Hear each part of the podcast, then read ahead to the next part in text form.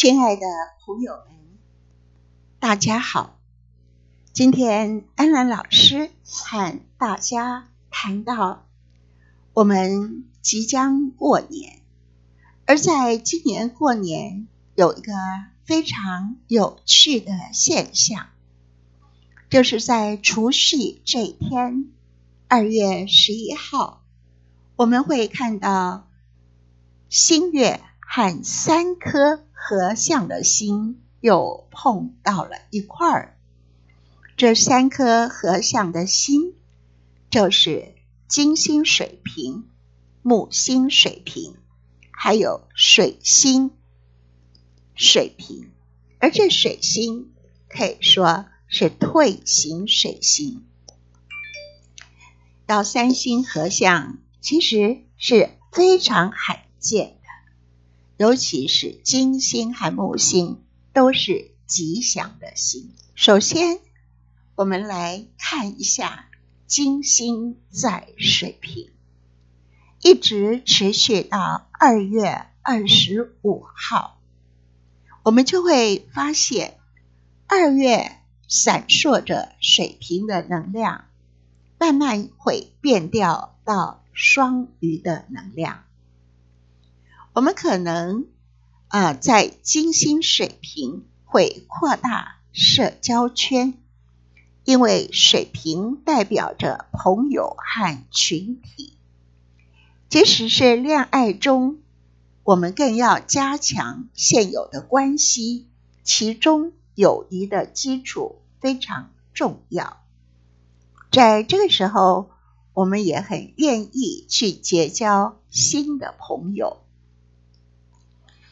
金星在水瓶是带着独立性，所以在关系中，我们是独立而不依赖。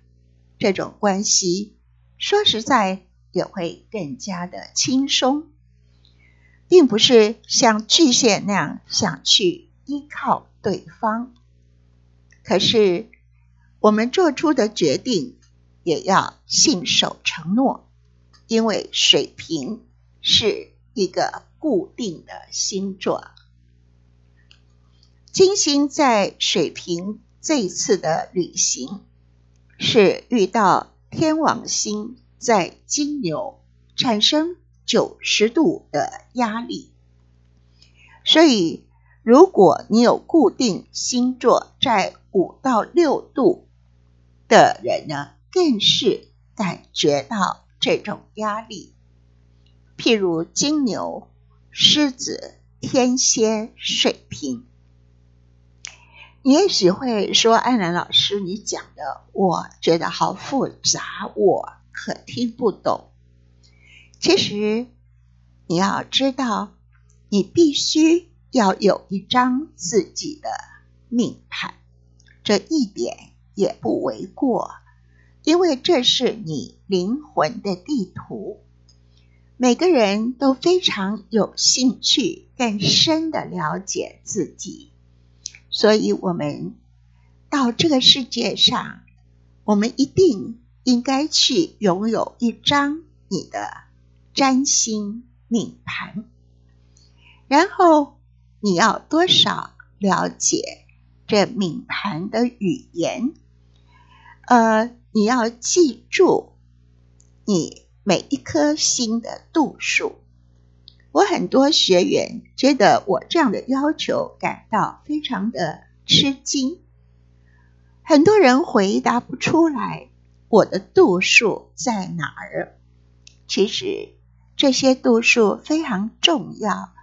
当我们讲讲到占星运势的时候，都会提到这些度数。这才是真正的占星学。如果你还是沉迷在什么星座最幸运，那个是反教育，也是非教育。我想，我们每一个人其实都有这个能力，能够更进一步去深入了解我们自己的运势和命盘。所以这个时候，水星在水瓶，所以在水瓶的地方是逆行的状态。所以，呃，水星在二月十三号这一天，也就是大年初二，跟金星合相，而水星在二月十四。和情呃也是情人节和木星合相，那么金星也在二月十四日和木星合相。有趣的是，你会发现二月十四号的情人节这一天，水星、金星、木星都走在同一条直线上。也就是它们的度数都是一样的，所以这是很罕见的合相。今年的情人节真的非常精彩，所以这个合相可以说是非常紧密的合相，都成为一个非常紧密的水平星虫。所以在十一号，我们可以说是水平星月，因此与金星、水星、木星三星合影哈。所以今呃这个除夕的时候是很美的啊，大家在除夕不要忘记，这个时候也要给自己一个呃单独的时间。做一个心愿许愿啊，所以在月亮如果跟三个以上行星一起出现在合相，想想看，这种能量非常的高啊，所以可以说月亮把这个能量带到一个高点上。假如你个人。是土元素很多的人，或者是缺乏风元素的人，遇到这么强烈的六星合相，可能真的需要有非常多的调试。这个时候也是鼓励我们去做更多的抽象思考很重要的时候。所以这个合相呢？在水星逆行，因此有些事情可能不如我们所想象的。但是不管如何，逆行也是让我们有第二次的机会重新修正，我们可能会把事情做得更正确。所以我们可以看到，在这个合相有狮子座的话。是一种对立的，所以呢，狮子跟水瓶是对立。